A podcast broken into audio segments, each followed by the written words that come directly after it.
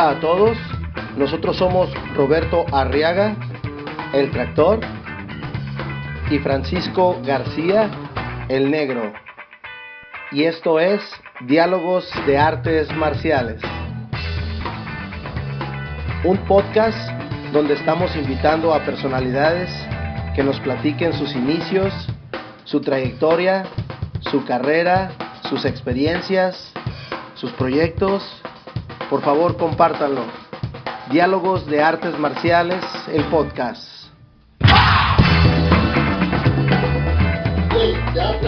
¿Ya está?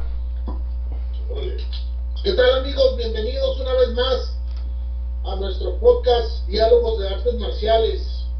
Mi amigo Francisco García y un servidor Roberto Arriaga le damos la cordial bienvenida a un arte marcialista de talla internacional y muy buen amigo, el señor Carlos Valencia Barraza, director técnico de Conjugador.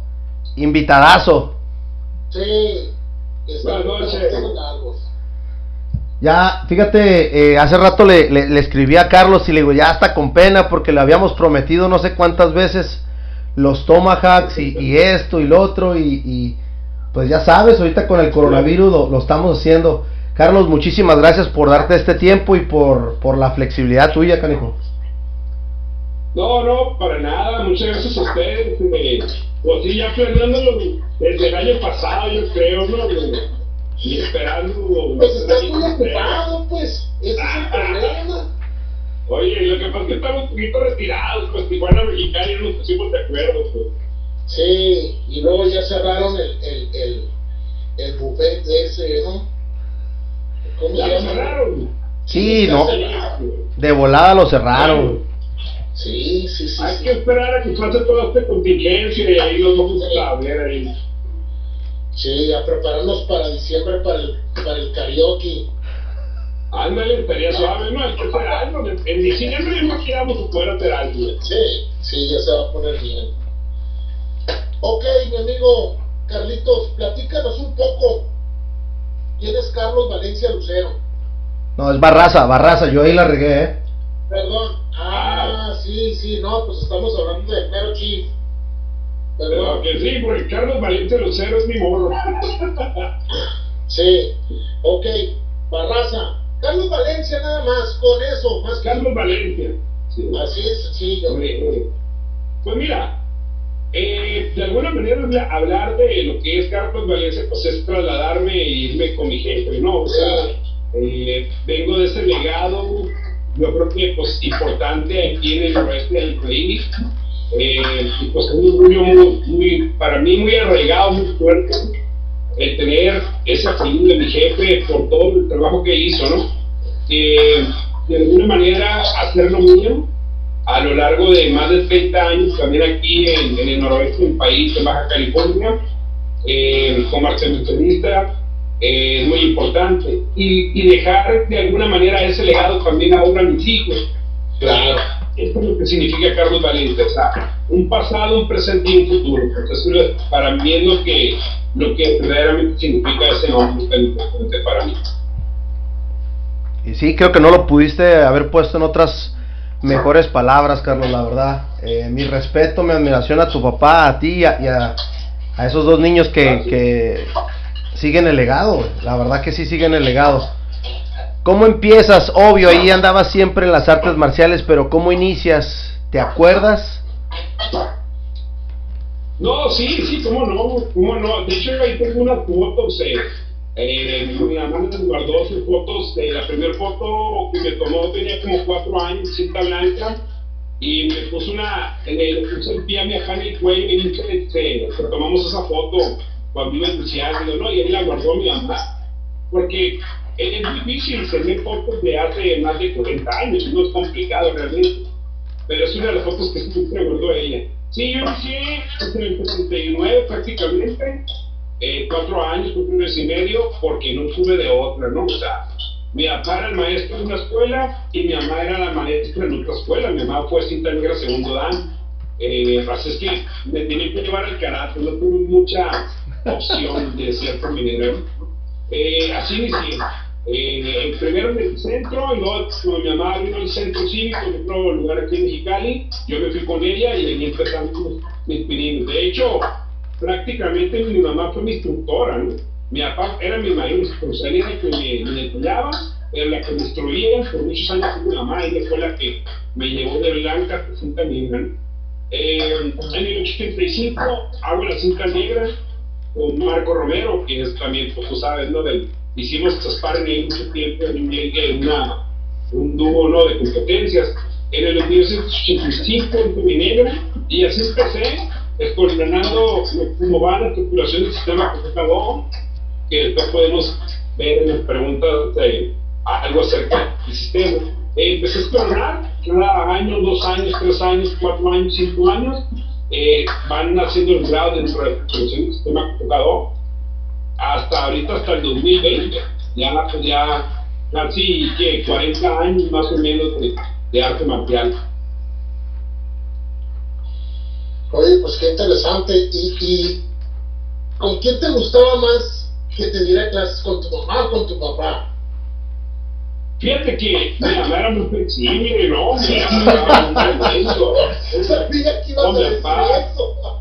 No, sí, es que en esa época Imagínate, toda la, la, carrera de mi papá de arte, arte, marcial fue en Estados Unidos. Ahí conoció sus maestros. Entonces, los maestros que le tocaron a él venían de descendencia coreana, muchos.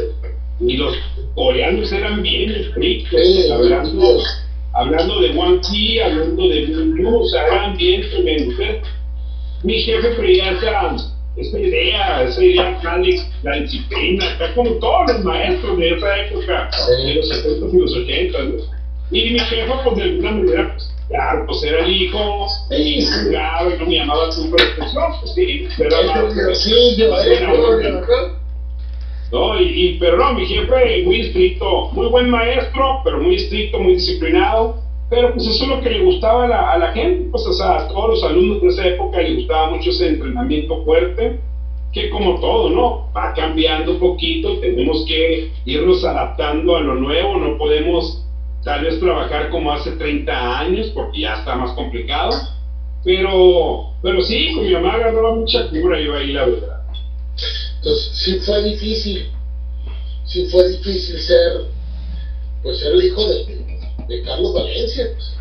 Pues. Y sobre todo para los para las personas que conocimos a tu papá, y, y, creo que no lo pudiste poner en otras palabras, ese señor, eh, tu papá nada más hablaba y te cuadrabas, güey, o sea, estaba, yo, me acuerdo, yo me acuerdo varias veces me llamó tres veces la atención ahí andando corriendo los rines y que, que en realidad, Carlos, explícanos un poquito qué era o qué es ahorita para ti ser el hijo de Carlos Valencia, señor. Pues mira, eh, para mí, como te lo reiteré al principio, pues es un orgullo muy grande, ¿no? O sea, yo de alguna manera las pláticas que tuve con él, conocer la historia, o sea, su historia, porque muchos lo conocen como el maestro Carlos Valencia, a muchos maestros de Tijuana, sobre todo les tocó verlo competir en esta época entre los 60 y 70, muchos contemporáneos que desafortunadamente pues muchos ya no están aquí con nosotros. Eh, pero, pero de alguna manera yo los pláticas, o sea, lo que, él, lo que él hacía, ¿no? O sea, el sacrificio que tuvo que hacer para poder eh, aprender el arte marcial, le tocó una época entre los 60 que todavía en Estados Unidos había mucha discriminación hacia, hacia las personas de color y hacia los latinos. Pero, pero sí estaba esa época todavía. Se le tocó muy difícil se aventó 17 años en el film trabajando en el campo, era lo que él hacía. Después de que salía del campo, se iba a entrenar, cara. O sea, muchos, la mayoría pues, de los amigos iban al film, salían del y pues su, cervecita, ¿no? Los plásticos. Porque pues salen bien cansados, los que han trabajado en el campo saben que es complicado eso. Entonces, él, de cierta manera, seguía entrenando y le pusieron unas friegas tremendas como los maestros coreanos todo eso. Yo valoro mucho todo eso, valoro mucho ese esfuerzo, ese sacrificio que hizo, la creatividad que tuvo después de 20 años para armar un sistema como ese que esa estructuración que tiene, pues para mí es un orgullo totalmente.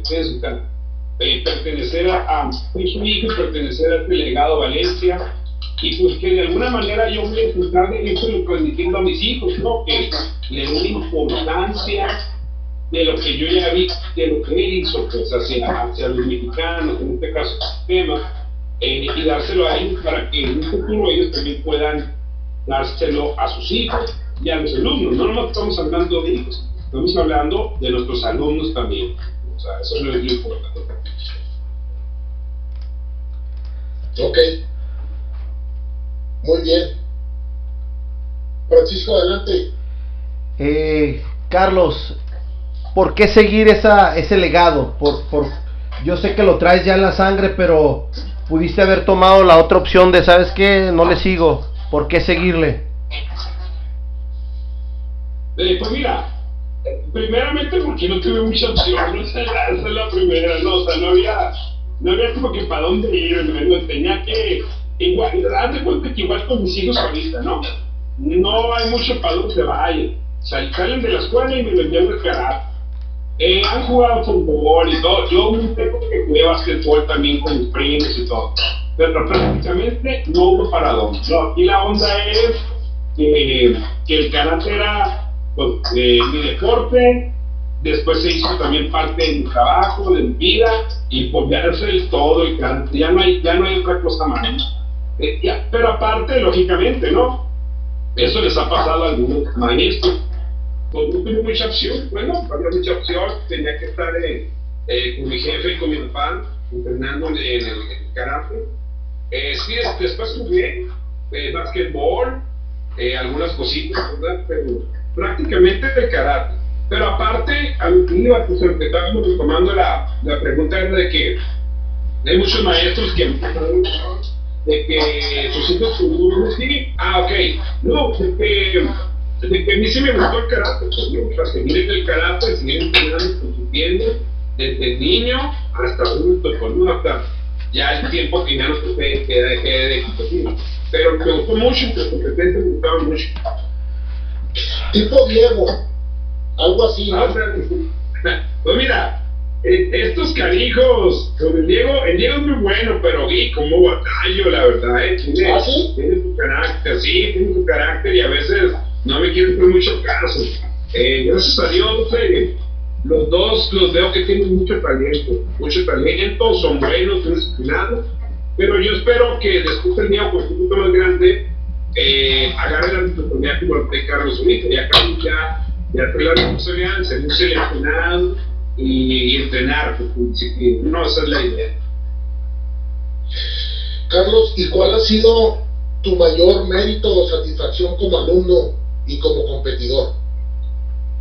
Pues mira, eh, como alumno, haber llegado a mi cinturón negro, que, que mi mamá y mi papá se sintieran orgullosos de mí, eh, que de alguna manera demostrar un poco habilidad, talento, dedicación, disciplina, y que, y que en los torneos, como competidor también, eh, mi papá se sentía muy orgulloso de mí. O sea, cuando yo un, un torneo y ganar algún gran campeón, yo le miraba a su cara, la sonrisa, y yo sentía que ese gran campeón también era de él, pues no, entonces eso es algo que yo siempre me di cuenta y lo había bien grabado pues en mi corazón.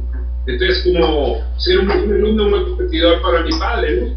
Pero mi mamá también, bien orgullosa de mí, de todo lo que logré.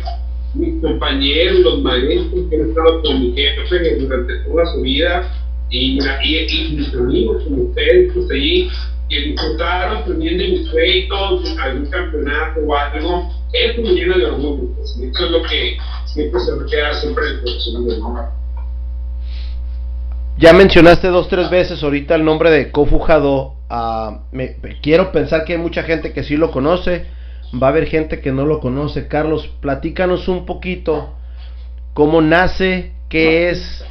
Tu papá fue el único fundador. Platícanos un poco de historia de Kofu Hado. Ok, mira, eh, pues sí, como tú dices, ya aproximadamente, pues son muchos años desde el 84 que se fundó el sistema hasta ahorita. Ya mucha gente a nivel nacional conoce el equipo, lo conoce el trabajo que hemos hecho durante toda la vida. Y, y a nivel internacional, familias en Guatemala, Salvador, Venezuela, o sea, ya nos van conociendo varios de los competidores campeones mundiales. Es un trabajo de mucho tiempo. Eh, pero ¿cómo nació? Pues igual, desde mi jefe duró 20 años entrenando en Estados Unidos.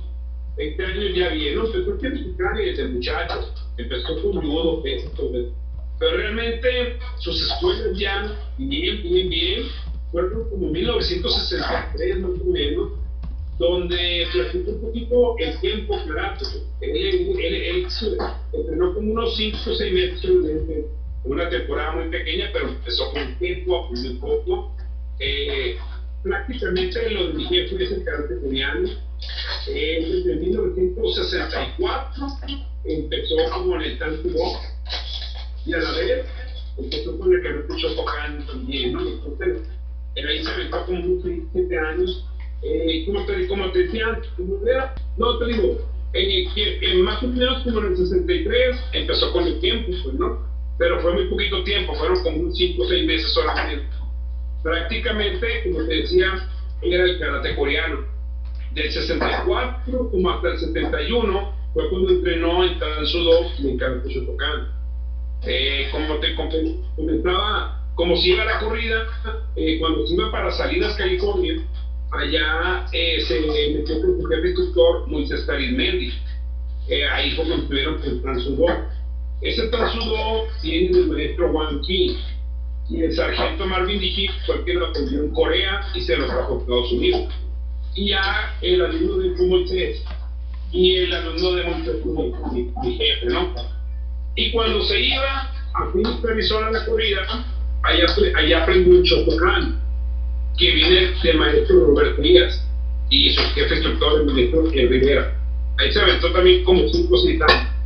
En los dos sistemas, con la cinta negra, pues Chatucán y la cinta negra en Panzo de Después, como en el 71, Moisés se cambia con Byung que sí lo conocieron, fue un bicho y todo, el tigre amarillo, Byung tremendo eh, para postear, dice a muchos de los maestros que les tocó esta época con el maestro Byung tremendísimo pateador y era un equipo muy tremendo en el taekwondo. Del 72 como hasta el 77, bueno, como unos 5 años más o menos, que mi papá interceptó el taekwondo y también su, hasta su segundo grado en taekwondo sin tener nada, En el 77 ya mi, mi jefe se queda solo, ya no va para la salida, y en un torneo de Tijuana conoce a Sean Norris. Ahí Chuck Norris venía, llegó a venir varios a Tijuana, lo invitaban, pues los que los torneos. Eh, les tocó conocerlo cuando mi jefe fue los quebramientos, pues muchos les tocó ver los quebramientos de, de los bloques de cemento, arroces 2x4, tablas, botellas, un desastre, ¿no? Ahí había un desastre. Y, y aparte las armas, no muchas armas. De hecho, Norris, ahí tiene mi, jefe la foto donde le entrega el trofeo que mi papá se lo da, que no le distinción. Y lo, le, pregunto, le pregunta que si estaba con alguien, papá dijo que en ese momento ya estaba solo, y fue cuando lo invita a conformar la YUFA. Ya Chuck Norris en esa época, en el 78 más o menos, andaba haciendo la OPA, pues que a nivel mundial pues, fue tremenda, ¿no? Eh, con, el, con este primer grupo de cinturones negros, estaba su hermano Aaron Norris y muchas personalidades de ahí tremendas. Eh, como hasta 1983, más o menos fueron como unos 6 años, 5 o 6 años los los mi jefe tuvo con Chuck Norris, hasta llegar también hasta el año. Entonces fueron, fueron 20 años, 20 años de haber interceptado el tiempo, mucho tocar, tanto do y taekwondo. Eh, entonces, ¿qué es lo que pasó?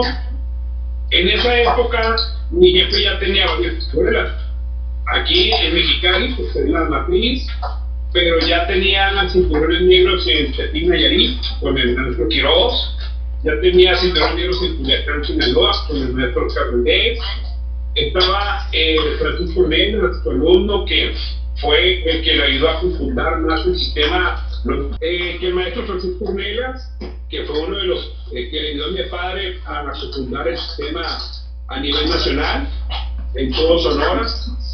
De hecho, eh, también uno de sus alumnos, eh, Lupe Gómez, se fue a Baja California Sur, eh, Joel a Morelia, Jesús Ortiz salió en Guanajuato, o sea, en esa época, en 1983-84, ya estaba el sistema karate coreano, ¿no? El karate coreano estaba en varias partes de la República Mexicana y en Estados Unidos también.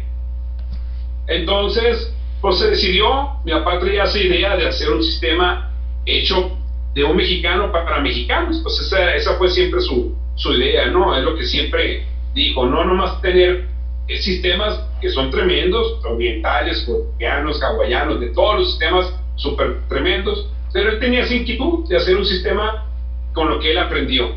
Y duró mucho tiempo para poder estructurar el sistema, desde cinta blanca hasta cinta negra y de cinta negra hasta décimo dan. ¿Cómo, cómo planear ese, esa estructuración y que quedara bien establecido, no nomás técnicamente, sino filosóficamente, eh, psicológicamente, muchos puntos muy importantes que vienen dentro de la estructura del sistema computador.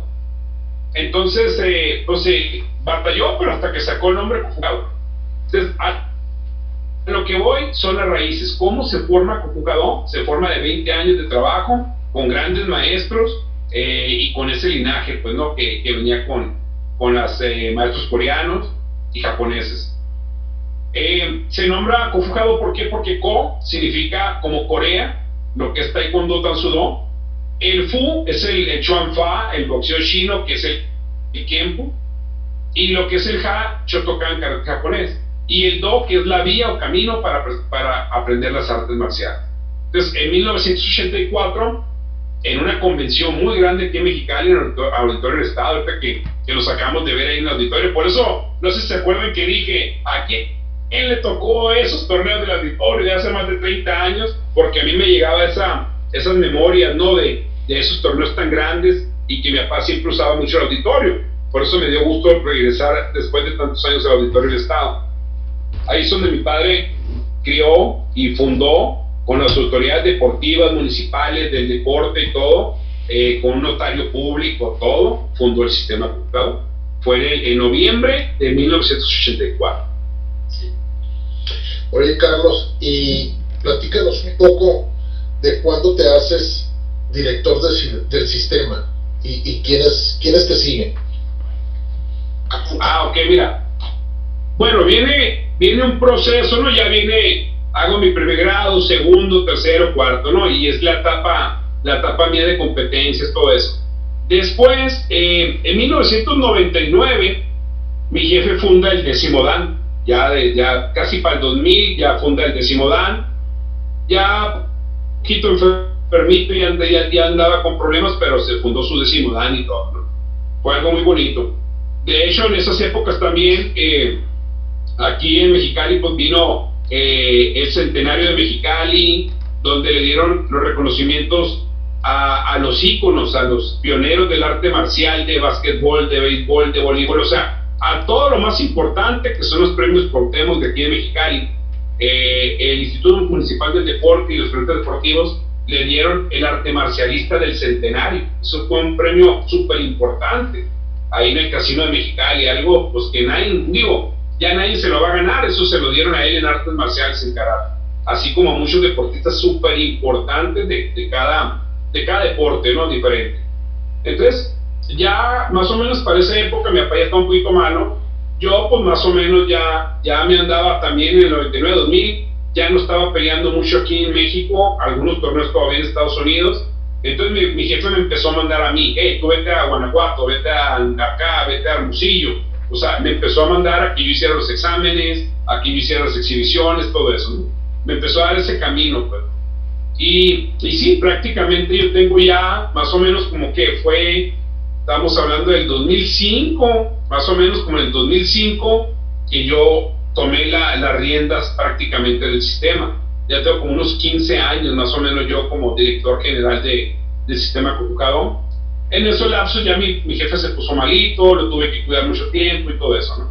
Entonces, pero fue un proceso, o sea, fue un proceso muy largo de aprendizaje para mí, primero como alumno, como competidor, después como auxiliar de mi papá durante muchos años, para saber cómo, cómo hablar, porque uno tiene que saber cómo hablar, tiene que saber cómo explicar, y tiene que tener la teoría filosófica, psicológica, a tener todo lo que es el sistema bien estructurado, porque la gente te lo pregunta y, vas a, una, a, un estado y tienes que demostrarlo.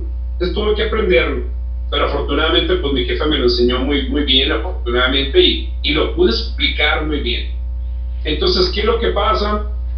Pues los cintas negras de esa época, que todavía quedan muchos ahorita, de 40, de 35, 30 años, o sea, toda una vida con mi jefe, me siguieron, me siguieron porque de alguna manera miraron esa disposición mía y de cierta manera pues me gané un poco ese lugar, pues no es de que me haya dicho, ok, tú eres mi hijo y tú te quedas, no, o sea, me lo tuve que ganar, tuve que competir, tuve que demostrar, tuve que ir y la gente tuvo que confiar en mí que pues, tenía la capacidad de, de poder eh, manejar un sistema grande donde pues había muchos estados de la República, en municipios, en Estados Unidos también, mucha gente, eh, como un lapso entre los 80 que yo creo que había como unos mil alumnos del sistema computador a nivel eh, nacional. Lógicamente ya ahorita está, está, muy complicado, ¿no? Ha bajado mucho, yo creo. Si mal no estamos, yo creo que hay como unos 350 alumnos en las escuelas entre México y Estados Unidos, ¿no? Que, están afiliados al sistema computador. Pero, pero digo, es como todo, ¿no? Seguimos trabajando, para, para hacer crecer el sistema computador, para que vuelva a resurgir en esos estados donde estuvo y vuelva a tener más gente. ¿no? Esa es mi idea que traigo también ahorita. Perfecto, perfecto Carlos. Me acuerdo haber estado en, en, varios eventos que has mencionado ahorita. Eh, parte de la familia de artes marciales, eh, sobre todo Kung siempre presente ahí, ¿no?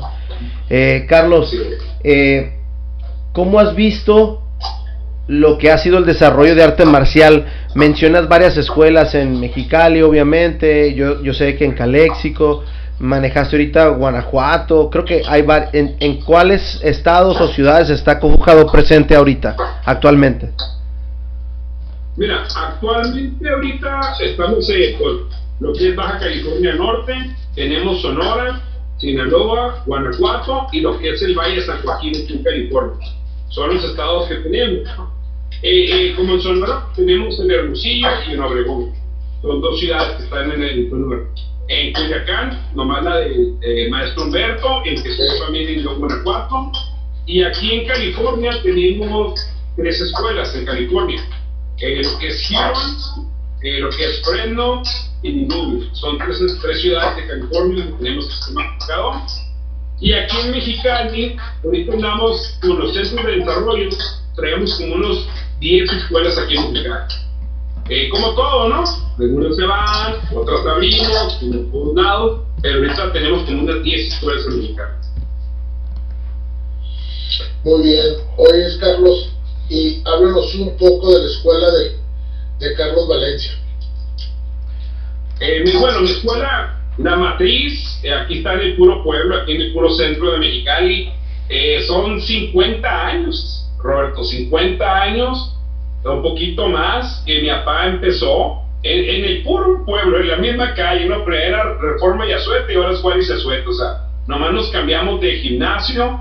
Eh, em, empezó a la vueltecita, llevo como un año mi jefe en, una, un pedacito muy chiquito y luego se cambió al clásico Reforma y Azueta, que fueron años tremendos, entre los 70s y los 80s, del famoso karate coreano de aquí, donde salieron grandes competidores, grandes artes marcialistas tremendos. Eh, después nos cambiamos a donde estoy actualmente, ahí tenemos ya casi, casi que 27, 28 años, que es el, es el gimnasio central. Eh, afortunadamente es un gimnasio grande, entonces, ¿qué es lo que hacemos? Que todas las escuelas nos juntamos ahí. Hacemos un examen, todas las escuelas juntamos ahí. Hacemos un entrenamiento, todas las escuelas juntamos ahí. Entonces, eso hacemos como una unión. Eso es lo que mi jefe siempre quiso, ¿no? Cada quien tiene su escuela, perfecto. Pero nos vamos a juntar, nos vamos a juntar en mi escuela, en la matriz, en el Cufujadón. Aquí vamos a entrenar. De ahí salieron todos. La mayoría de los maestros salieron de Reforma y Azueta y de Juárez y Azueta. La mayoría están ahorita también alumnos cintas negras eh, jóvenes que en tantos años salieron de, de esas escuelas. Entonces, para ellos es muy suave porque los niños entrenan en su escuela de karate, pero cuando vienen al centro, pues vienen una escuela bien grande, muchos cuadros, fotografías, y vienen a presentar su examen o algún mini tornito que hacemos ahí, todo eso, y les gusta. Entonces el papá se da cuenta de dónde, de dónde viene, qué es lo que su hijo va a aprender, ¿no? Va a aprender el karate conjugado, pero en un centro de desarrollo. Ah, bueno, pero cuando tú vas al gimnasio con nosotros, vas a mirar esa trayectoria, esa historia de, del gimnasio, del sistema, esos cuadros, esas diplomas tan importantes que mi jefe tiene ahí en el gimnasio, y eso es el que, lo que el papá ve y lo que el papá le gusta. Dice, órale, mi hijo está aquí en este sistema, bien reconocido, con muchos años que te respaldan de, de mucho trabajo, y yo creo que es la razón por la cual seguimos vigentes aquí en Mexicali, en Baja, en el noroeste del país, porque seguimos trabajando fuerte, pero sobre todo con la filosofía que no te conviene, ¿no? Es, la, eso es lo que yo no voy a cambiar, esa es la idea. Claro, y, y sobre todo viniendo de karate coreano, ustedes tienen sus katas tradicionales. ¿Cuándo, ¿cuándo deciden eh, empezar a incorporar lo que sería el sport karate, las nuevas katas eh, este, libres o las catas ya, ya un poquito más contemporáneas?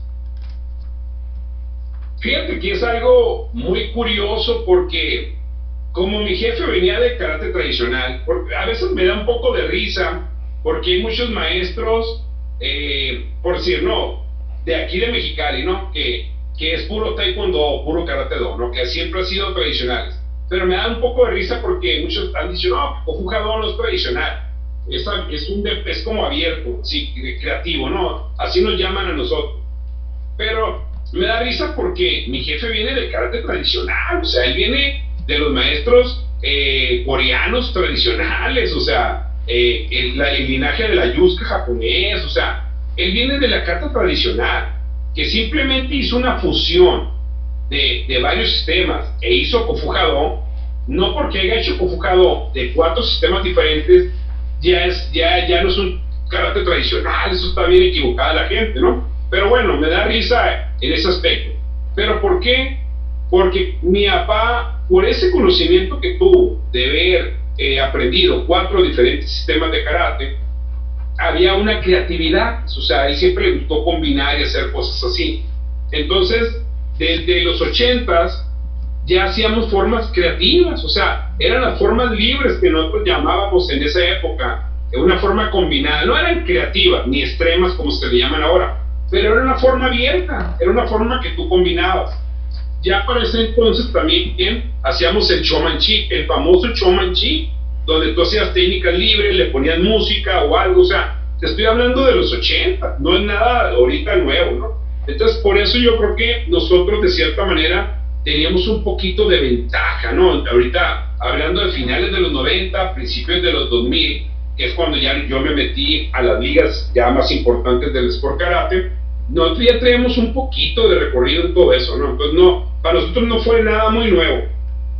Ya el cambio sí se dio un poco cuando empezamos a, a meternos a los torneos de Nazca aquí en Estados Unidos, que torneos de nivel tremendo, cuando tomé la decisión de irme a Acapulco al torneo del Mexican Open, que para mí fue un torneo tremendísimo, un torneo de una calidad de, de cintas negras tremendos, porque realmente nosotros no nos metíamos mucho para México. Nosotros nunca viajábamos a México de DF.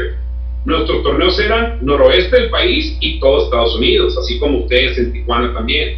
Entonces realmente no era mucho meterte al sur. Entonces, cuando yo me metí a Acapulco y me metí a la NBL, que fue la primera liga de Sport Karate importante que participamos, me llamó mucho la atención por todas las diferentes divisiones que ya había. Nosotros teníamos el Sport Karate, pero ya aquí había que la, la creativa, que la extrema, que, que, el arma musical, que el arma extremo, que el pleito continuo, que era el pleito libre que teníamos, que pleitos por equipos, que también siempre había habido equipos aquí, eh, por puntos, pero que, o sea, pero muchas divisiones, siete, ocho divisiones, cuando normalmente sabemos que aquí nosotros participamos en forma, pleito y había técnicas, o algunos hacían arma, pero era muy poquito, no había mucha competencia hace 30 años, pues no era más tradicional todo el movimiento. Entonces, ya veníamos con un poco de Sport Karate, ¿no? Nosotros, eh, y, y, es lo que nos ayudó. Cuando ya me cambié en NBL, y luego ya también ya ves que WKU, luego ahorita Waco, todo eso, ya nosotros ya traemos un poco ese trabajo. Pues entonces no, no fue tan eh, difícil para nosotros adaptarnos a ese Sport Karate, no fue difícil. Pero es algo bien importante, ¿sí? es bien importante meterte al Sport Karate, pero nunca dejar tu raíz tu raíz tradicional de tus sistemas, de lo que es la estructuración del sistema Kofugadon, eso siempre lo tenemos, ¿no? O sea, tenemos nuestro traje tradicional, cuando hacen su cinta negra, lo hacen con su traje tradicional, no les pido nada creativo cuando hacen el examen para cinturón negro, o sea, el, la cinta negra es con el sistema tradicional Kofugadon. Cuando ya vamos a una liga, a un torneo, ya lo hacemos con el Sport Karate. Eso es lo que es la diferencia que tenemos nosotros. Fíjate que, me gustó mucho la explicación, yo quería que la hicieras de esa forma porque los que conocemos de, de, antaño ubicamos al, al, al con el traje negro, con tus líneas plateadas, ¿te acuerdas que hacían exhibición, championship? Y, y ese equipo, esos años de Confujado yo creo que ha sido lo... Bueno, es que también la generación de ahorita va muy potente, ¿eh? O sea... Eh, va, va pisando muy fuerte. Muy buenas generaciones. La verdad que sí. La verdad que sí, y, qué bueno que lo explicas de esa forma porque sí es cierto, yo creo que ustedes son uno de los pioneros en ese aspecto de del championship, como lo llamaste, arte contemporánea, arte freestyle. Entonces, qué bueno que lo explicaste, Carlos, gracias. Roberto. No, no, de nada. Sí, fue algo, e, esos, esos torneos en, en, en, Ensenada de pues era, e, e, esa era una de las cosas que a mí me, en lo personal me, fascinaba ver. Eso y las peleas de ustedes porque era, era, pues eran unos muy buenos tiros, ¿no? Sí, sí, no Sí, era un tiro de, de tres minutos que duraba media hora, ¿no? que no contaban el punto y metían y no marcaban y, eran tres puntos nomás. Sí. sí, entonces Durabas como 10 minutos para ganar 3 puntos ahí. Y me acuerdo tu jefe este, bien puesto, sude y sude, o sea, se, se notaba ahí la tensión y, no, no, no. No, muy, muy buenos tiempos. Yo creo que eso ya no, ya no lo vamos a volver a ver, ¿no? Yo creo que eh, es que era, era, se buscaba ese, como decíamos, ese punto más de contacto, era nomás tres puntitos, nadie quería ser tocado te movías, tirabas patadas. Ahora el cambio es la velocidad. Ahora lo que estamos viendo ahorita, por decir, Waco Europa, es una velocidad tremendísima, una condición física tremendísima. Entonces, pero antes era más estacionario, pero como que más duro de golpe, ¿no? Yo creo. Igual, ¿no? Yo mirando ahorita, eh, los, jóvenes de ahorita están eh, peleando, tremendos, muy rápidos y muy fuertes, de todas maneras porque su condicionamiento físico así te lo, te lo amerita. Ahorita están tremendos, hasta el 2020 es algo tremendo. Pero, pues no sé, ¿no? Cada, como dicen por ahí, ¿no? O sea, muchos hablan de que hace 30 años los torneos en el básquetbol, en el boxeo, ya ves ahorita en el boxeo, las peleas de hace 30 años con esos campeones mundiales, todo el mundo las recuerda, no sé por qué, si ahorita también hay muy buenos peleadores y muy buenas peleas. Pero pero pues sí, es que lo que pasa es que nos tocó a nosotros, ¿no? O sea, nosotros lo vivimos eso en carne propia y nos tocó y por eso nosotros tenemos esa remembranza, porque, porque estuvimos ahí en esa época con grandes peleadores, tremendo, todo el equipo de Estados Unidos que venía y, y los equipos que hacíamos de aquí del noroeste estaban buenos los trancazos. Sí, se ponía muy bien todo eso. Y pues, y pues ahorita también, ¿no? Ahora ya, ya hay más más convivencia, vaya. Sí, sí, sí. tienes muchos, muchos amigos, la gente es más flexible. Antes, antes sí había como, como más, más aislamiento en ese aspecto, ¿no? No, y más pico, ¿no? Sí, sí, no, sí. ¿no? No, no, no, Ahí vienen todos vatos, nos vamos a ver pinche tío bien machín. El tic era de por vida, ¿no? Sí. Oye, y ¿Y en qué forma, ahorita con toda esta trayectoria que tienes, Carlos, en qué forma ha ayudado el arte marcial a ser lo que eres hoy? Eh, bueno, pero te refieres eh, en la trayectoria de como alumno competidor. A sí, no, pues es que has tenido eh, toda la trayectoria completa, María. Has sido alumno, has sido competidor, todo, hasta donde estás ahorita. A, a, mí, bueno, de alguna manera, eh, este, este largo camino de 40 años más o menos que llevo yo ahorita desde niño, como alumno, como competidor, como instructor, maestro, director del sistema educador, no, pues. Este, es tremendo. Eh, desde lo tradicional hasta lo que estamos viendo ahorita, ¿no? 2020, tremendo el cambio deportivo, ¿no? Es algo, la mentalidad de los muchachos, la preparación, eh, yo he mirado ahorita eh, que se preparan eh, nutricionalmente, psicológicamente, tienes un psicólogo deportivo, nutrición, mucho lo táctico. Antes realmente, pues no, yo creo que antes entrenábamos pues como mirábamos, ¿no? O sea, peleábamos 40 minutos, una hora, traíamos condición, un poquito de pesa, pero tal vez no tenías personas que estuvieran detrás de ti. Ahorita yo me he dado cuenta mucho con lo que estamos haciendo en Huaco, eh, que es una federación y que se está trabajando con la Kibada aquí en Baja California también, eh, ese trabajo que están haciendo en el INDE, pues con Sergio, que los tiene a los muchachos con coach, con nutrición y con esto y con el otro, algo que realmente uno no tenía antes, ¿no? O sea, eh, entonces yo me he dado cuenta que ha habido una evolución, pero muy satisfactoria, una evolución tremenda para, para todos los chicos, ¿no? Y también la evolución mental, una psicología de los chamacos de ahorita, como tú dices, ya todo lo encuentran en el Google, en el Facebook, y quieren ver un peleador y quieren ver una técnica y todo, y la están repasando y todo. Y antes, pues ni celular teníamos, pues antes no, no teníamos nada. Lo que ibas y mirabas en un torneo, yo me acuerdo que, que yo pasé hasta los 20 años a, empezar a competir en Estados Unidos. Mi primer torneo fue en Las Vegas, el Stanwich yo realmente me quedé con la boca abierta totalmente cuando fui a Las Vegas.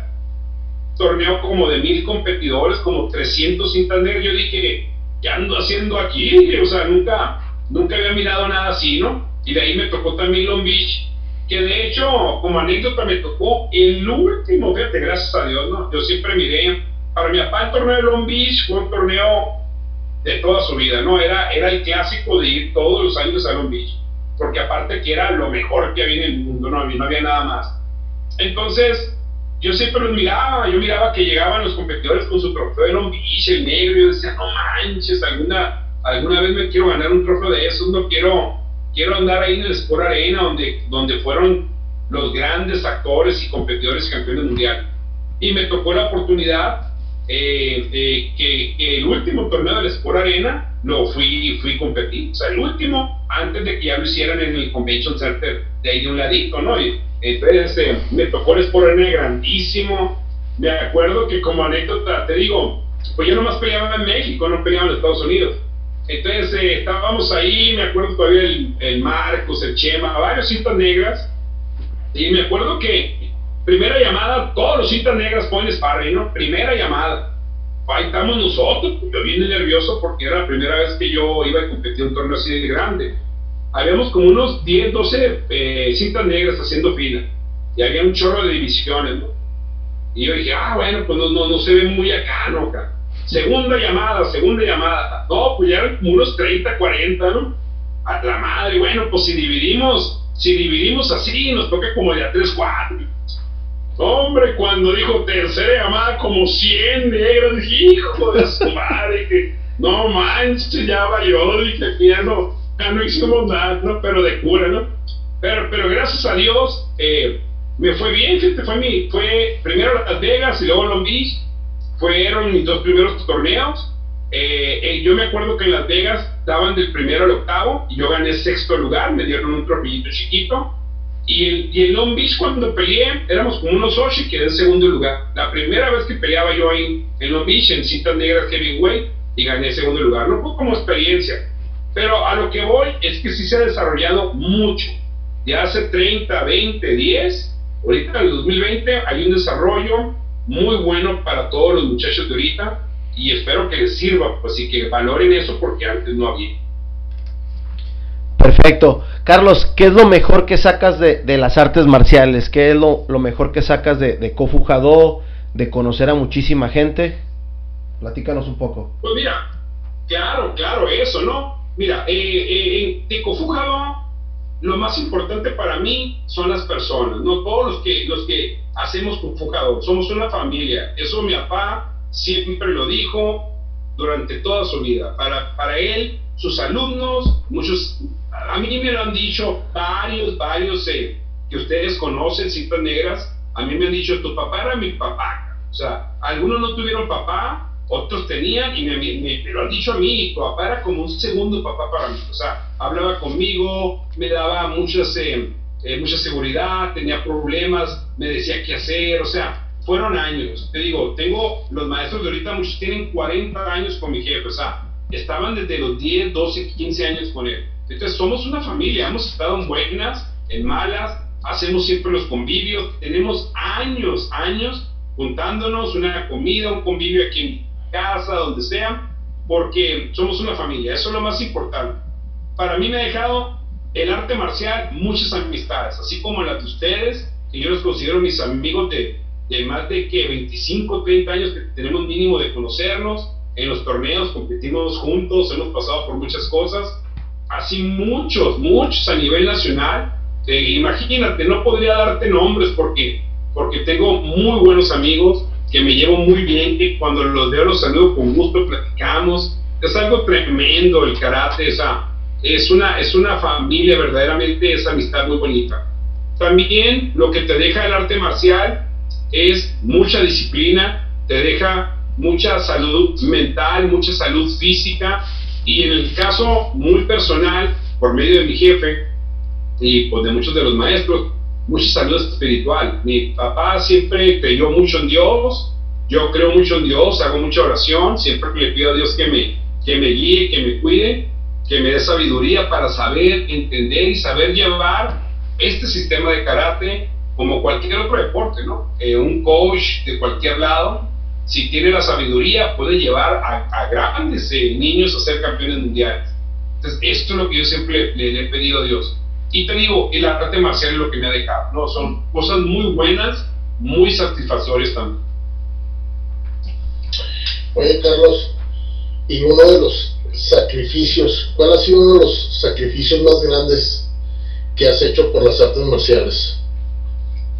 Pues mira, lo, podía manejar en dos ámbitos, ¿no? Eh, el, primer ámbito personal, pues un sacrificio muchas veces es eh, el levantarte, entrenar, el estar entrenando, porque como dicen los grandes, ¿no? Los más grandes, y yo también ya lo he vivido durante muchos años, cuando la motivación se acaba, la disciplina queda. O sea, muchas veces vas a entrenar y la neta no tienes nada de ganas de entrenar, pero tienes que ser disciplinado. Y eso es lo que yo trato también de enseñarle tanto a mis hijos como a mis alumnos.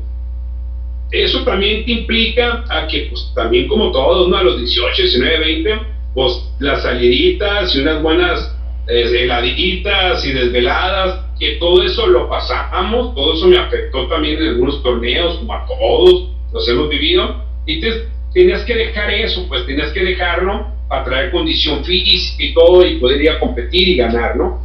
pero son sacrificios buenos que tienes que hacer para que funcione.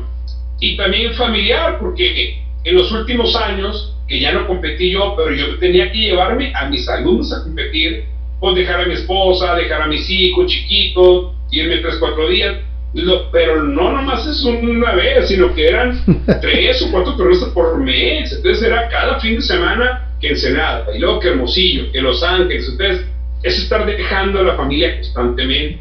Parece que no, pero se afecta un poco, es un sacrificio que a veces te lo pueden reclamar un poco. Hoy es tú te vas mucho, pues sí, desafortunadamente me tengo que ir porque es parte de mi trabajo, soy el director del sistema, soy coach del equipo y pues yo tengo que estar presente en los torneos.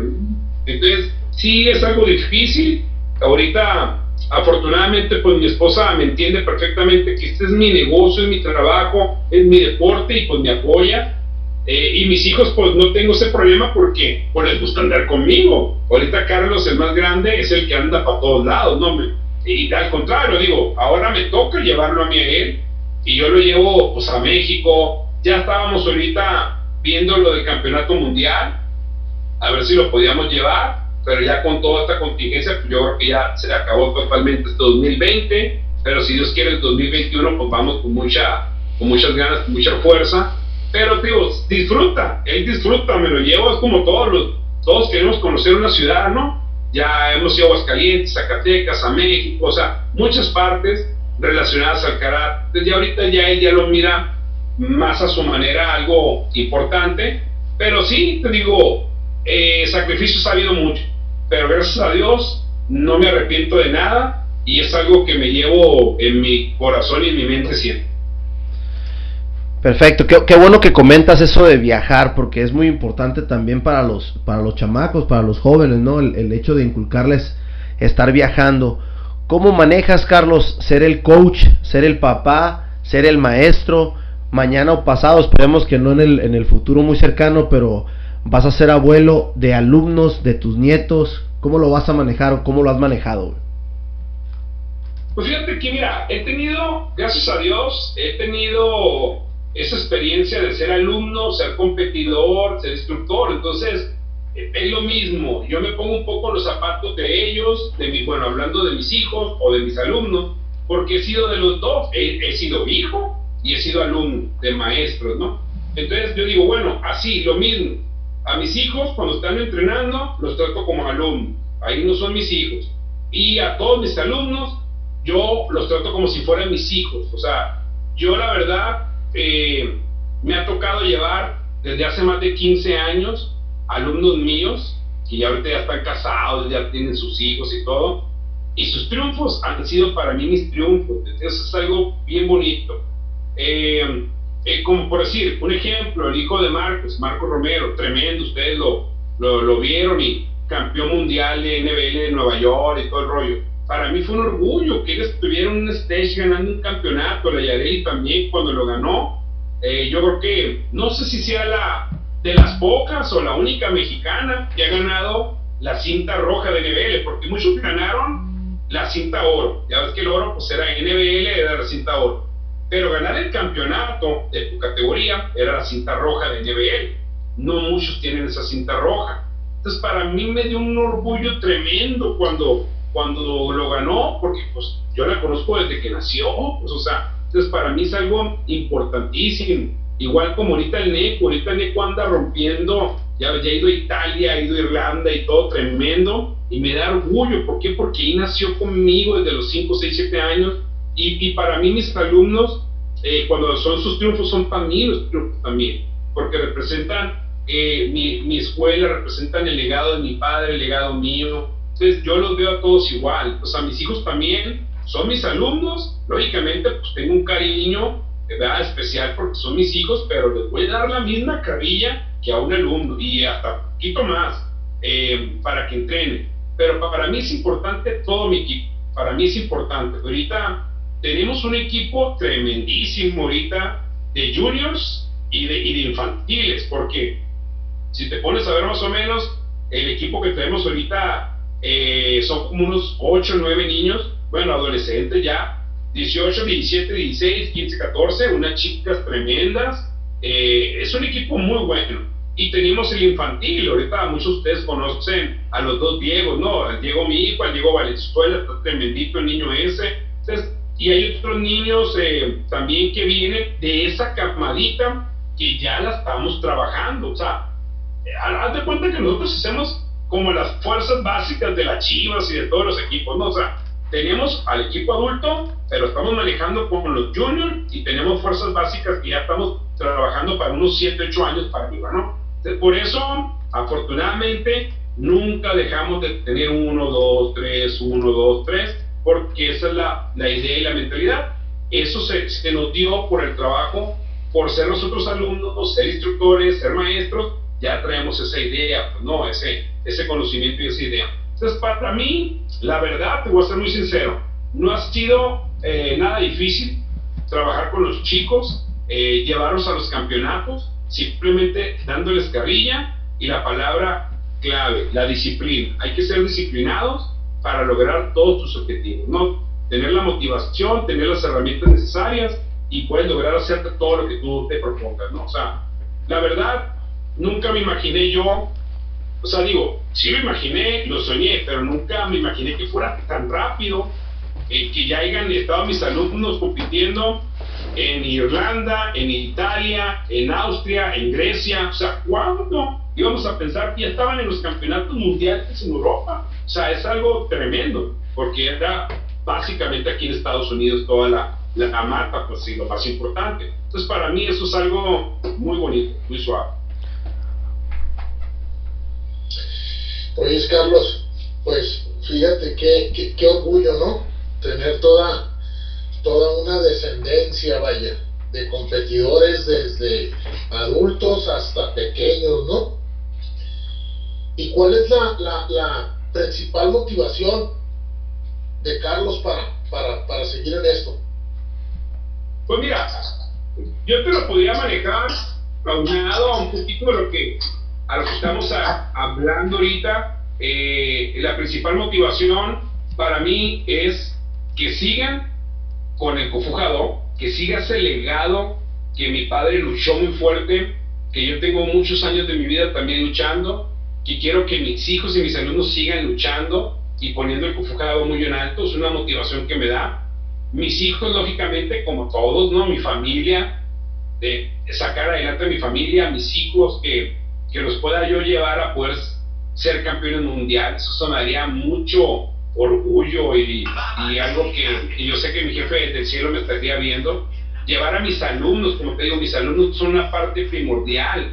A mí si mis alumnos ganan un campeonato mundial, para mí es sentirme orgulloso, feliz de ellos, porque te digo, no son mis hijos, pues, pero si tienes un niño de 5 años y ya tiene 18 y es campeón mundial, pues lo quieres porque ha estado contigo durante toda su vida. Tú lo has llevado, lo has entrenado, has sufrido con él hasta inmadura entonces, para mí es importante todo eso. Entonces, la motivación es mi familia, la motivación es mi sistema la motivación son mis alumnos, quiero que sean campeones mundiales.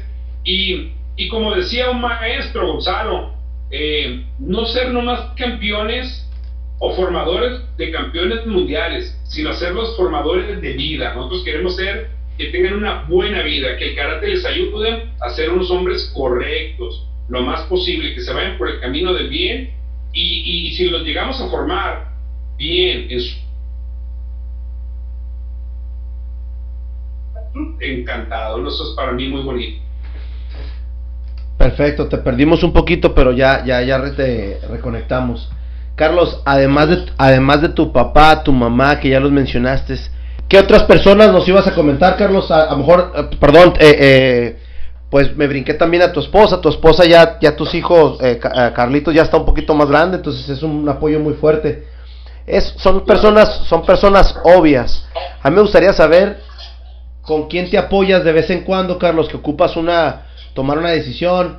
Bueno, me imagino también ya con, con Marco Romero, ¿no? También ahí, entonces, alguien más, alguien más que, que nosotros a lo mejor no conozcamos tan, tan, que seamos, que sean piezas claves, güey.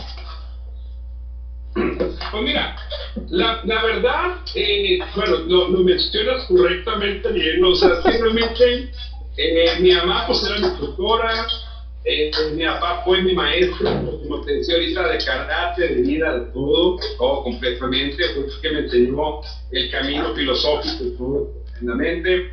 Lógicamente Marcos, pues Marcos fue el brazo derecho de mi papá, o sea, Marcos aparte fue como un gran competidor, gran campeón, durante muchos años fue el que lo seguía y lo llevaba para todos lados. Entonces, lógicamente Marcos tiene mucha, mucha experiencia y mucho trabajo ahí. Cuando ya mi papá se salió, Marcos siguió conmigo y fue como mi, mi brazo derecho, pues que es el que me coordina exámenes, me coordina el torneo, todo, ustedes lo, lo saben, ¿no? De cierta manera.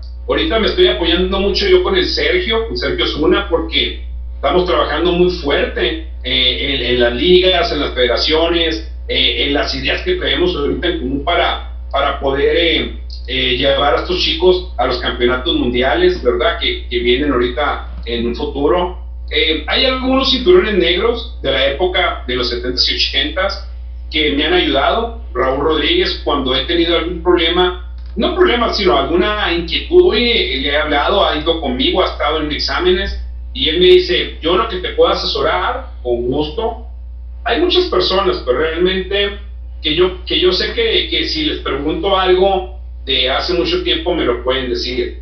Pero prácticamente las personas que, tú, tú, conoces y Roberto conoce, pues son las que han estado toda mi vida a un lado conmigo, pues no. Los maestros como Carlos Quiroz, como Esperanza, Alex, o sea, todos esos maestros que han estado durante 40 años, para mí es muy importante eh, tomarlos en cuenta en todo. Hacemos mesas donde nos juntamos todos. Si, si tenemos que tomar alguna decisión, que yo tenga que tomar una decisión, del carácter, de la estructuración del sistema, de una competencia, nos sentamos, los puntos de vista para mí son importantes, los de todos, y tomamos una decisión en conjunto, ¿no? Eso, eso yo lo hago, o sea, yo me, de alguna manera yo me baso en todo, ¿no?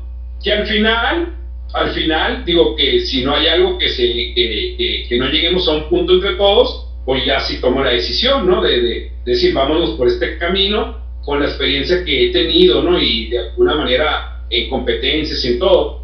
Pero para mí, básicamente, son muchas personas que están alrededor mío que siempre me han apoyado, ¿no? Y yo me, yo me baso poquito en todos. Carlos, ¿te quedaste con alguna alguna competencia que te hubiese gustado haber estado ahí? Eh, a lo mejor una competencia que no te fue muy bien, que quisiste dar más. ¿Tienes alguna de esa espinita clavada? Pues mira, eh, afortunadamente en mi tiempo, o en el tiempo de nosotros, realmente pues nomás era México y Estados Unidos. No, no, había a dónde iban, no, no había mucho, no, no había que ir a, Europa ni nada, ¿no? Entonces realmente los torneos eran en México y en Estados Unidos. Afortunadamente competí en Nazca, en el Cactus Classic, me fue bien. Eh, competí en Long Beach muchas veces, me fue bien. En Las Vegas, y, alrededor de Estados Unidos, de California y todo eso, ¿no? No, tal vez me hubiera gustado un poco haber salido un poco más allá, Nueva York, todo eso, donde han ido ahorita los muchachos, ¿no? Tal vez conocer otras ciudades más grandes, torneos que, que había torneos muy buenos, pero realmente nosotros no íbamos, eran el, el Grand National aquí en San Diego, o sea, los torneos clásicos de nosotros, ¿no? Pero, de todas maneras, pues era donde estaban los mejores competidores, si te digas, Long Beach pues tenía lo mejor de lo mejor, en Las Vegas iba lo mejor de lo mejor, o sea, de todas maneras, a donde fuera te ibas a topar a los mismos peleadores, muy buenos peleadores, no tremendos. Los equipos de que todos conocemos de, de Pacheco, con todo su equipo de campeones mundiales que cuando venían a México, Estados Unidos, hacían y deshacían, pero en esa época estaban eh, también los, los equipos de, de Sherman Oaks y había muchos equipos que estaban entre, nunca, siempre han estado los equipos de, de Paul Mitchell, o sea, esos grandes peleadores siempre han estado. Eh, son diferentes eh, eh, camadas de peleadores, pero en los 80 se veían muy buenos, en los 90 son muy buenos, en los 2000 hubo muy buenos, en el 2010 es muy bueno, el 2020, o sea, cada 10 años ha habido peleadores tremendísimos en todos lados, ¿no? Torneos muy buenos. Afortunadamente, a, mi entorno me tocó competir y fui a los mejores torneos que había en ese momento y competir con grandes peleadores y grandes eh, personalidades del deporte. Tal vez un torneo que tuve la oportunidad, que fue como en el 98, 98 o 99. No, no, no, como en el 98 yo creo. Eh, en Long Beach, en Long Beach, eh, que todavía estaba muy bueno, en esa época todavía Long Beach había muy buenos peleadores, ¿no? No era la gran cantidad como en el 80, en los 80 pero todavía en los 90 había muy buenos peleadores de, renombre. Entonces, me acuerdo que esa vez en el Long Beach gané, gané mi categoría de heavy, gané mi categoría, primer lugar. Afortunadamente gané dos, tres veces ahí en Long Beach.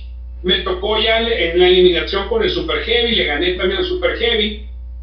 Y luego empieza la eliminatoria porque ya ahorita ya hay un gran campeón de liviano y mediano y es del pesado, ¿no? Ya no pelean todos, ya ves en Nazca y en Waco ya no están haciendo eso. Pero todavía en esa época en Long Beach era el overall, o sea, tenías que ganar ya todos para poder ganar el gran campeón. Entonces yo me acuerdo que yo me elimino con el Super Heavy y gano, y en esa, en esa, no, yo no, ya no, yo no me di cuenta a quién le ganó el Leo Creeder, que era de Sherman Oaks, que era el Leo, el Ray Wizard y el Albert Proud, un equipo tremendo ese. Me acuerdo que Leo ganó y quedó en la final y yo quedé en la final. O sea, peleé una final de Long Beach en el 98. O sea, nunca tal vez yo no pensaba tal vez llegar a tanto, aunque tenía muchas ganas, nunca pensé que podía pelear y me ganó. Pero entonces a lo que voy es que Leo estaba tremendo, Leo Cricketer. Eh, y me ganó, me ganó bien y todo. Quedé como subcampeón de torneo. Digo, no vale porque el gran campeón fue él. Pero algo me hubiera gustado haberle ganado porque hubiera ganado un gran campeón en Long Beach. O sea, me hubiera quedado con esa onda. No, gané, gané en Palm Spring, gané en el, Hollywood National en, Los Ángeles, gané un campeonato en San Diego. O sea, sí gané algunos campeonatos en Estados Unidos, pero ese de Long Beach hubiera sido para mí bárbaro, ¿no? Que se me escapó por ahí. Roberto. Oye, Carlos, ¿dónde te ves en cinco años, Carlos?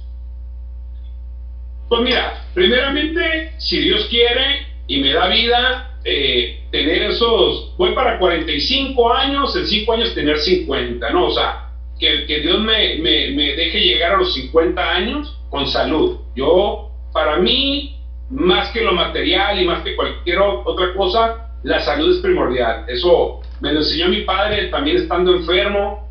Yo lo, lo valoré mucho eso. Yo le pedía mucho a Dios que cuando recién se enfermó, que casi casi se moría en la plancha, le pedí mucho a Dios y me lo dejó como seis años más con vida, que lo tuvimos que cuidar.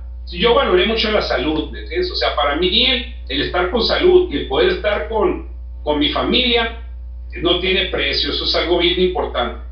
Eh, lógicamente, estar dentro del sistema que estar dentro de mi escuela, que mis hijos estén estudiando, haciendo su carrera en la escuela, en la universidad, en la prepa, que estén dentro del karate, que ya puedan haber sido algún campeón mundial si se puede, si no que tienen, no pasa nada, pero digo, que puedan lograr sus objetivos, que tenga alumnos que tengan, estén motivados y que me sigan para seguir conformando sus equipos importantes que a lo largo de 40 años el sistema computador lo ha tenido, sus equipos tremendos de los 80, 90, 2000, todo, grandes peleadores, eh, eh, amigos míos, alumnos míos que han salido del sistema computador, grandes campeones, y que quiero seguir teniendo grandes campeones en las ligas y federaciones como, bueno, ahorita donde estamos WKU, estamos en Wacom, en, las ligas, eh, tener campeonatos mundiales eh, a nivel Europa sería algo fenomenal.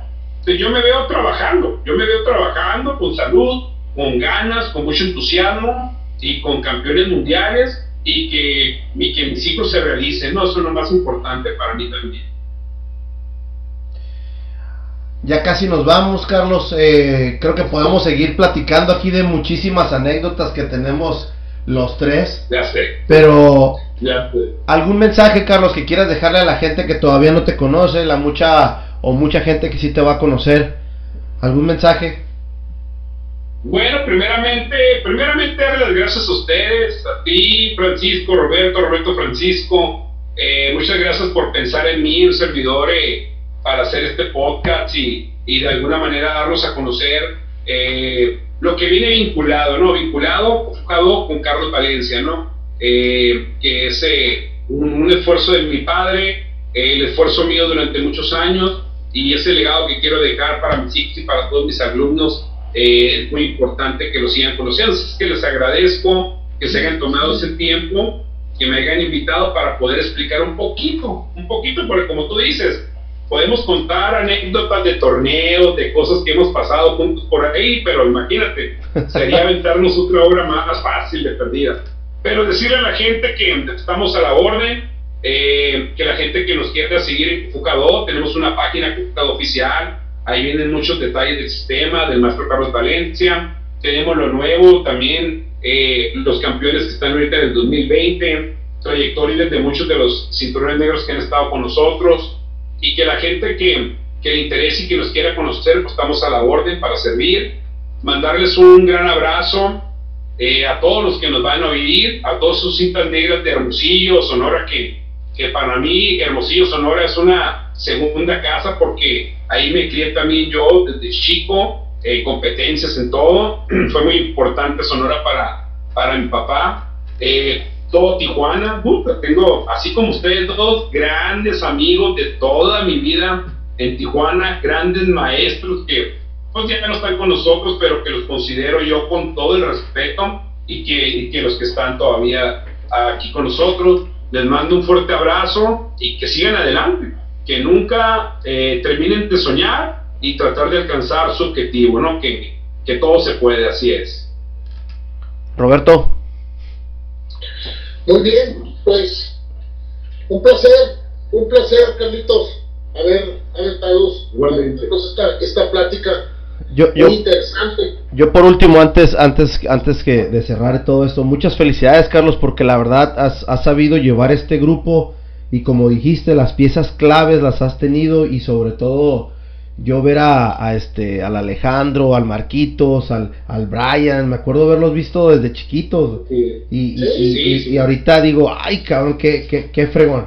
Muchas felicidades a, a, Marcos, Marco Romero por estar ahí siempre ahí al cañón. Eh, también mencionar a Yareli, o sea, tú y todas las piezas que tienes ahí claves, muchísimas felicidades. Toda la gran familia que, que conforma Cofujador, ¿no? En realidad, eso es una familia. Así es, de hecho, de hecho te digo, nos juntamos muy seguido, platicamos muy seguido, nos vamos a comer, nos juntamos en mi casa, me junto en la casa con ellos, con su familia, porque para mí también son parte como de mi familia. Eh, la mamá de Marcos Sergio y su papá, los quiero mucho, siempre he estado toda la vida ahí. Te digo, es una convivencia muy familiar, somos una gran familia, somos de corazón con todos los maestros que tienen 40, 30, 20, todos los maestros, Ángel, Esperanza, son bien importantes para mí. Entonces, eso es lo que nos ha mantenido. Es lo que es, lo que, es la unión que nos dejó mi, mi papá, trabajó mucho en eso y yo lo vi y lo estoy trabajando yo también. Entonces, eso nos ha, nos ha unido, somos una gran familia y vienen todos los hijos de ellos. Pues, vienen sus hijos y para, para mí es importante tengan estas generaciones con nuestros hijos, ¿no? Eso es bien importante. Sí, pues toda la, toda la trayectoria, ¿no? Y, y, pues ustedes prácticamente empezaron desde, desde chicos, ¿no? Así es. Cuatro años, cinco años y ya. Sí, pues, ahora sí que se puede decir que amigos de toda la vida, ¿no? Los amigos de toda la vida, pues sí, exactamente, digo, eh, Marcos y yo hicimos el examen en Punta Negra en el 85, o sea que desde el 81 ya, ya, ya, ya estamos entrenando y todo. Eh, la mamá de la de, de, de, también Judith, su hermano José Luis, o sea, toda la familia, toda la familia estuvo vinculada al karate, se hicieron cintas negras, fue un parte importante del sistema Cocadón, y es lo que es la verdad, es una familia, o sea, realmente todos nos vemos así, por eso seguimos unidos, lo más importante. Muy bien. Francisco, ¿algo que quieras agregar? No, nada más agradecer, Roberto. Este, vamos a trabajar un poquito en la edición porque hubo unos problemas de, de, mucha gente en internet, se sobrecargaron las líneas, no sé, pero a ver, a ver cómo nos sale el episodio. Gracias, Carlos, nos vemos pronto. Cuídense y, y, y, mucha salud. Igualmente, cuídense ahorita que estamos con esto del virus y Dios quiera vamos a salir adelante. Y pues nos vamos a ver, falta esos tomahawk que tengo como dos años bien empujados. En, en diciembre ya está puesto, Francisco, ya, ya está, lleva unas rolitas ahí para el karaoke y toda la onda. De todas, sí, bien. Vámonos, saludos, gracias. Muchas gracias. Gracias, nos vemos. Vámonos. Muchísimas gracias por haber escuchado este episodio.